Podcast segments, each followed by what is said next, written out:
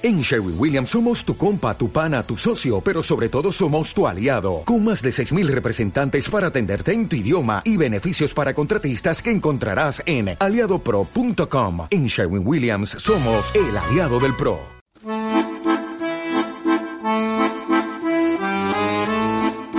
Fan, Fan Podcast. Chico de Madrid de Ignacio Aldecoa. El mejor y más bonito modo de atrapar gorriones es el de la sábana emplomada cuando hay nieve, acercándose a la bandada silbando de distraídas. Si se quiere apedrear a un gato desinflado de hambre y pelón de tiña, lo importante es el sigilo, llevando las alpargatas colgando del cinturón. Para cazar una mariposa es necesario fingirse miope y poseer una boina grande, sucia y agujereada. Tratándose de un perro vagabundo al que hay que atar una ristra de latas vacías a la cola, la técnica exige guiñar un ojo y caminar a la pata coja como si se jugara.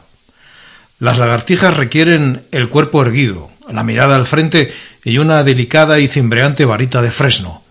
Los grillos piden para que se les haga prisioneros tino y necesidades verecundas. Así, y no de otro modo, son las ordenanzas. Chico de Madrid era un zagalejo de moscas y hop caracol, llevando consigo un estercolero. A sus trece años sabía mucho más de caza suburbana que el más calificado cinegético. Se había educado en las orillas del Manzanares, aprendiéndolo todo por experiencia. Chico de Madrid era bisojo y autodidacto, sucio y tristón, colillero, vicioso y rondador de cuarteles en busca del pre sobrante. Saltaba tapias y trepaba a los árboles con agilidad, pero nunca se salió de la ley. Tenía algo de orgullo y bastante puntería, por lo que pudo tener pandilla o doctorarse en golfo o pertenecer a cualquier sociedad de pequeños ladrones. Mas nada de esto le interesaba porque poseía un alma pura y aventurera. Proposiciones tuvo de pecar del séptimo y ciertos vividores de orilla le pronosticaron una gran carrera, mas él prefirió siempre la alegría de sus cotos y el croar de las ranas cuando, panza arriba, contemplaba las estrellas en las noches de verano, luminoso y santificado por las luciérnagas, y llevándole el sueño las libélulas, el sueño y los picores de los piojos que olvidaba. Chico de Madrid no se metía con nadie. Vivía a temporadas con su madre, viuda de un barrendero, que se dedicaba a vender caramelos y semellicas a los niños más pobres de la ciudad. Vivía por duelo y misterio, algunas veces en cuevas de solares y otras en garitos cuando apretaba el padre invierno de perra gorda y abundante compañía. Comía, lo dicho antes, sobrantes de rancho y alguna fritanga de extraordinario. Se empleaba de recadero con el dueño de un tío vivo diminuto y solitario, colocado junto a un puesto de melones cuando había melones, que casi nunca funcionaba, y al que traía arenques y vino aguado para las comidas, chismes de un lado y otro para las sobremesas.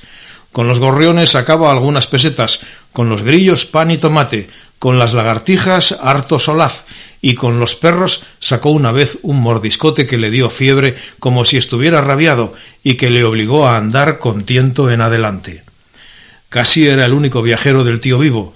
Se reía con todas sus fuerzas viajando en el aeroplano de hojalata o en el cerdito desorejado o en el rocinante, desfallecido de antiguos galopes en las verbenas de verdad. Porque aquella verbena, su verbena, era una especie de asilo de inválidos que las corrieron buenas pero que ya no estaban para muchas. Al dueño, que se llamaba Simón y tuvo barraca de monstruos de la naturaleza cuando joven, se le ocurrió repintar el tío vivo Nunca la gozó más chico de Madrid. Se puso hecho una defesio y entre ambos dejaron todo pringoso y con expresivas huellas digitales. La pintura se la habían comprado a un chapucero y era de tan mala calidad que no se secaba. El polvo se pegaba en todas partes, ennegreciendo el conjunto, según ellos. Para colmo, todos los niños que se montaron con sus trajecitos limpios el domingo de aquella semana salieron verdaderamente repugnantes, costándole a Simón muchas reclamaciones de indignados padres y llantos de niños de diversos colores que se retiraban de su clientela. Simón cambió de barrio, pero Chico no se fue con él porque era ante todo libre y porque las orillas del Manzanares tenían mucho que descubrir y que colonizar. Llegó la temporada de las ratas, las ratas no son animales repugnantes y tienen, por otra parte, el morro gracioso y los bigotes de carabinero del tiempo de Mazzantini. Las ratas viven en una ciudad al revés, que impulsa a despreciar las pompas y vanidades humanas, una ciudad donde hay mucho sueño y donde ni ellas pueden dormir. Chico de Madrid mataba a las ratas, las mataba por sport, como otros matan pichones, se divertía con su tiragomas paqueándolas sin prisa. Conocía la mejor hora, la del atardecer, cuando la tierra se pone morena y hay violetas en los tejados y el primer murciélago hace su ronda de animalejo complicado. Se sentaba solemne frente a las cuevas, mirando fijamente con la media risa de sus ojos, el arma homicida sobre las piernas y una canción como de cazadores por los labios. Se decía a sí mismo Ya está, asoma, bonita. Y la rata averiguaba con su morrito saltimbanqui lo que había en la tarde. Luego la veía en silueta, aún indecisa, dando una carrerilla hasta la trinchera del río. Se encendía un farol lejano que enviaba una triste luz de iglesia pueblerina hasta la orilla. Chico tensaba las gomas. La rata presentía algún peligro y daba la vuelta. Iba a correr a su agujero. Aquel era el momento. Le costaría subir. Chico empujaba una piedrecilla con el pie. La rata salía disparada y de pronto se le quebraba la vida en un aspaviento. Le había acertado. Después bombardeaba el cadáver con pedruscos. Solía hacer tres o cuatro víctimas por sesión. Las ranas también le atraían, mostraban su barriga búdica y una como papada de bonzo bien alimentado que le despertaban escalofríos criminales. Las atrapaba por el método del caracol y luego les hacía el martirio chino cumpliendo un rito geográfico de grave importancia cultural acababa malvendiéndolas en algún figón y con las monedas que le daban se iba al cinematógrafo que todavía era mudo y se cortaba siempre en lo más emocionante porque la película duraba varias sesiones en las que no había forma de apresar a Fumanchu a pesar de que el gallinero animaba constantemente a los buenos que aparte de buenos eran algo cerrados de mollera. Chico de Madrid hizo un día amistad con un muchacho resabiado de la vida que hablaba como un loro, jugaba a las cartas como un profesional y era hijo de un oscuro anarquista que penaba en San Miguel de los Reyes. Chico de Madrid quedó deslumbrado y aquel vaina desplazó de su corazón a los héroes de las películas y de los periódicos de aventuras. Se hizo fanático de él y abandonó sus cacerías y su pureza por seguir su pata coja hasta la misma Puerta del Sol. Él le enseñó a pedir con voz sollozante, acercándose mucho al limosnero para despertarle ascos. Señor, señor, una limosna para este expósito que purga culpas de padres desnaturalizados, nacido en enero y abandonado en la nieve. Y después, recitado velozmente, el blanco sudario fue el regazo que acogió sus primeros llantos de niño, una limosna para lo más necesario, y vaya usted con Dios con la conciencia tranquila por haber hecho una obra de caridad. Nadie se tragaba el cuento, pero todo el mundo les daba alguna perrilla porque se los querían quitar de encima. El pregón de sus miserias lo había sacado aquella especie de paje de espantapájaros de una novelilla sentimental y manoseada que un amigote le había prestado. Chico colaboró literariamente arreglándolo a las circunstancias. Ganaban su dinero. En los repartos el cojo se quedaba con la mayor parte porque para algo era el jefe. Una tarde de toros en que el sol quemaba de canto y la gente tenía los ojos llenos de picores de modorra, Chico y su jefe fueron a piratear a las puertas de la plaza. La gavilla de sus conocidos haraganeaba por allá en busca de corazones blandos o de estómagos satisfechos que necesitaban digestión sin molestias. Los guardias a caballo estaban tristes como estatuas. Se hacía obligatoria la tragedia en el ruedo. Los novilleros, porque había novillada, debían estar desfigurados, borrosos de miedo. Los novillos estarían medio ahogados y quemados de las punzadas de los tábanos. Tal vez los picadores estuvieran aletargados con sus caras de tortugas gigantes balanceando las cabezotas. Los caballejos, como los de su tío vivo, vacilantes y cansados. El presidente Orondo, fumándose un veguero entre eructos disimulados. La plaza frenética, y la bandera que él veía sobre el azul del cielo, poniendo sus crudos colores de estío africano, cortando inmóvil las retinas de los contempladores. Pasaban rostros abotagados que con el calor y la respiración parecían higos reventones llenos de dulzor. A ellos se acercaba Chico misereando. Señor, señor, una limosna por caridad para este pobrecito que hace dos días que no prueba bocado y vive en una choza con siete hermanitos sin madre y con padre holgazán. Había variado la retaíla con astucia, porque si se les ocurría decirle a los señores gordos que habían sido abandonados en la nieve, los iban a juzgar los pobres más felices del mundo. Chico de Madrid oyó voces detrás de él, y de pronto se sintió cogido por el cuello de la camisa. Un municipal lo tenía agarrado con la mano izquierda, mientras con la derecha casi arrastraba a su compañero que pataleaba con fingido llanto. Chico intentaba escaparse por ley natural, por lo que recibió un terrible puntapié que lo calambró y lo dejó como cuando a una lagartija le cortan el rabo. Comenzó a hipar y a dar berridos, por lo que fue sacudido violentamente y conminado a callarse. Otro guardia municipal, parsimonioso y con galones, se acercó a ver lo que pasaba.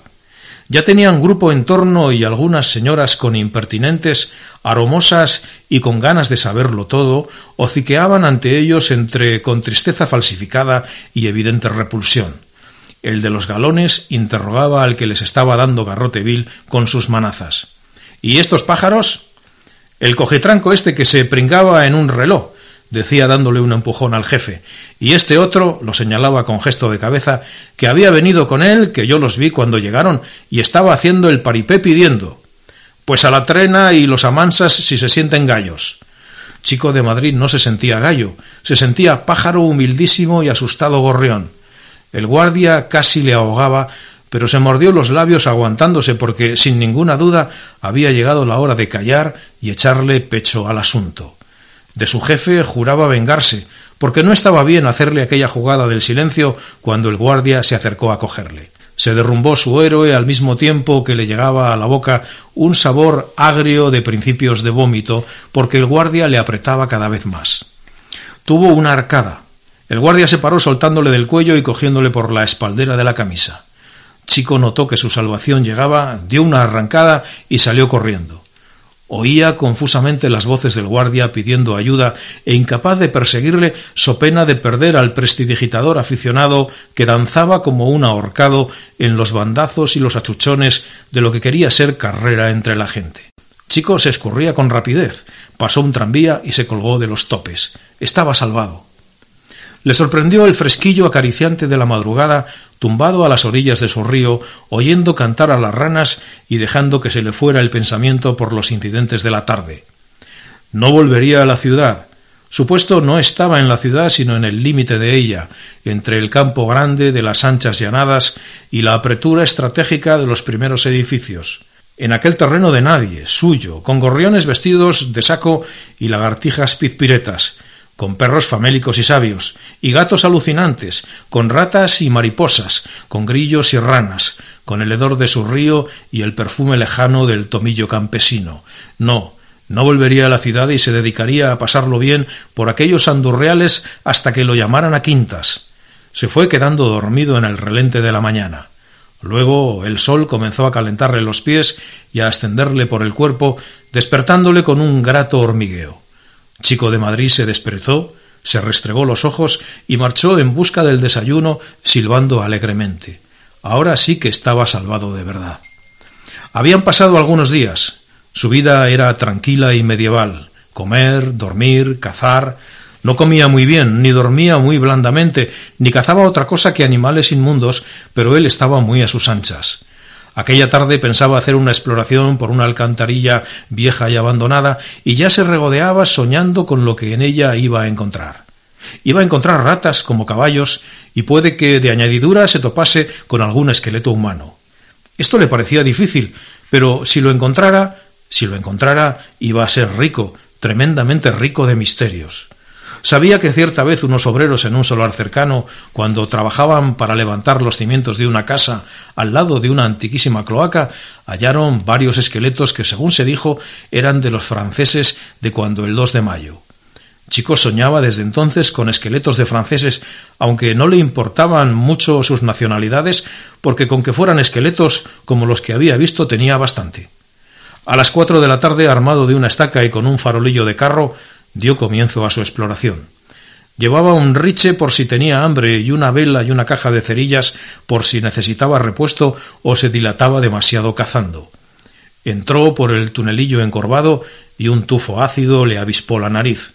Se colocó un trapo a modo de careta preservadora y siguió avanzando impertérrito rumbo a lo desconocido.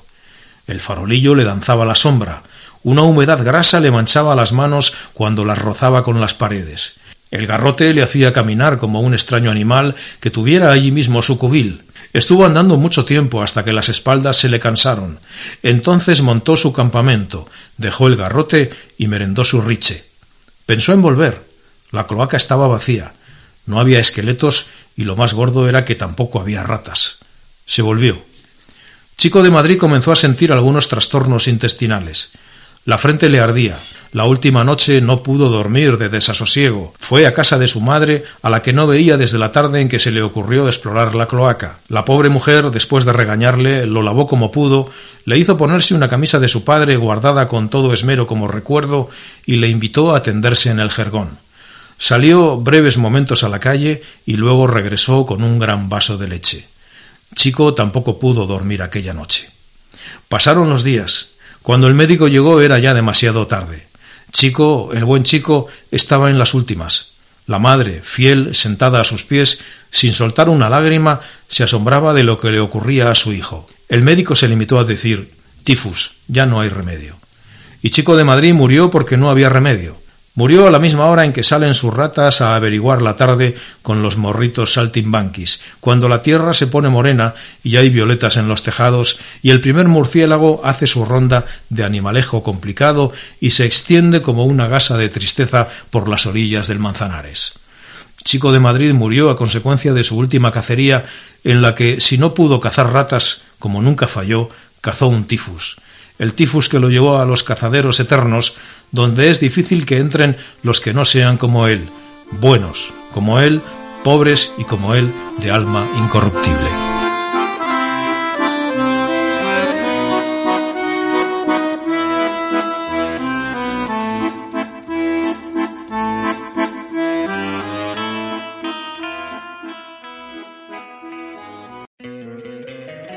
Encantaría tener 100 dólares extra en tu bolsillo?